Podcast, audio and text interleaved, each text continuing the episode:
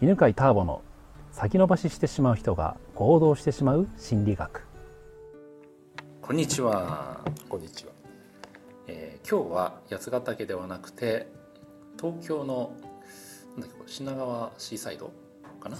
あからお送りしております。今日の、えーゲストはおさむちゃんです。お願いしあ、よますろしくお願いします。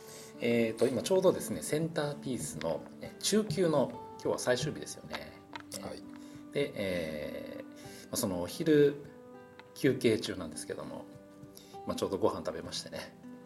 で収録してるんですが、えーじゃあおさむちゃんにですね、うんまあ、この人間心理学のセンターピースを受けてで何が印象に残ってるのか、はい。ね、ちょっと話してもらおうと思うんですがおさむちゃんが普段はどんなお仕事をされてるか簡単に。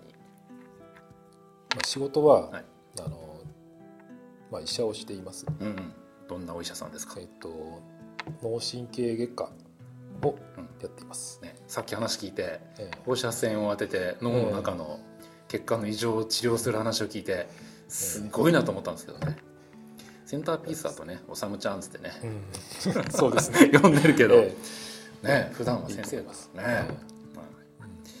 でじゃあ、えーセンターピース受けて、まあ、初級の中でも一初級の中でもいいんですけど、どれが印象に残りましたかね、まあ、たくさんあるんですけど、はい。やっぱり自分は最初ここに来て、うんまあ、大きくこう心が動かされたっていうのは、まあ、かけてほしいねぎらいの言葉をうんうん。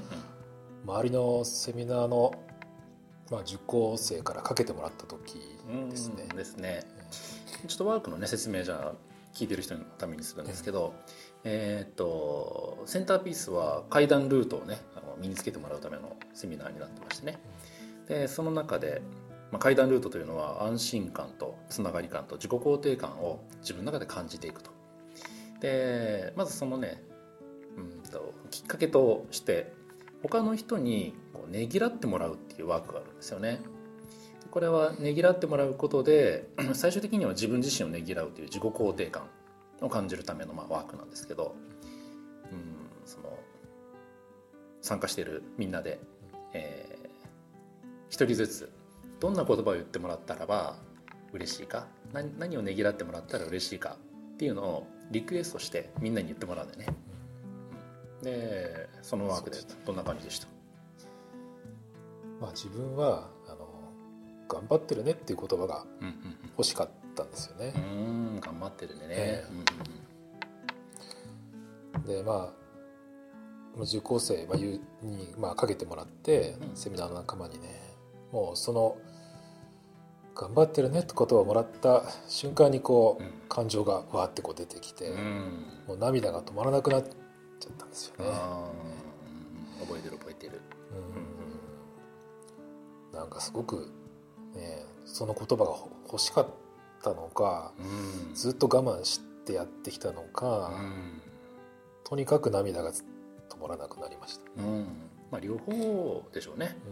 うん。頑張ってやってきたし多分頑張ってるということを、うん、頑張ってんだけどこんなのは頑張ってるうちに入らないって。で自分にね厳しくして、まあ、まさに崖ルートで頑張ってきたから。崖ルートの人って頑張ってるんだけどこんな頑張りじゃ不十分だってみんな思ってるんだよね。そうですね。うんでも本当に欲しいのはねそこで本当頑張ってるねっていう言葉だったりとか自分自身を認めるっていうことなんだけど、ね、でもそれをこう人に言ってもらうと本当に欲しかった言葉だとさもちゃんが体験したようなどんな感じになりました、ですね。まあ今でもその感覚が蘇ってくるんですけどね。うんていうんですかね。心の深いところからああこの言葉が欲しかったんだって。うんうんうん本当に感じましたね。うん。うん。うん言葉では言い表せない。うんうんなんかこう魂が震えるような感じでした。うんですね。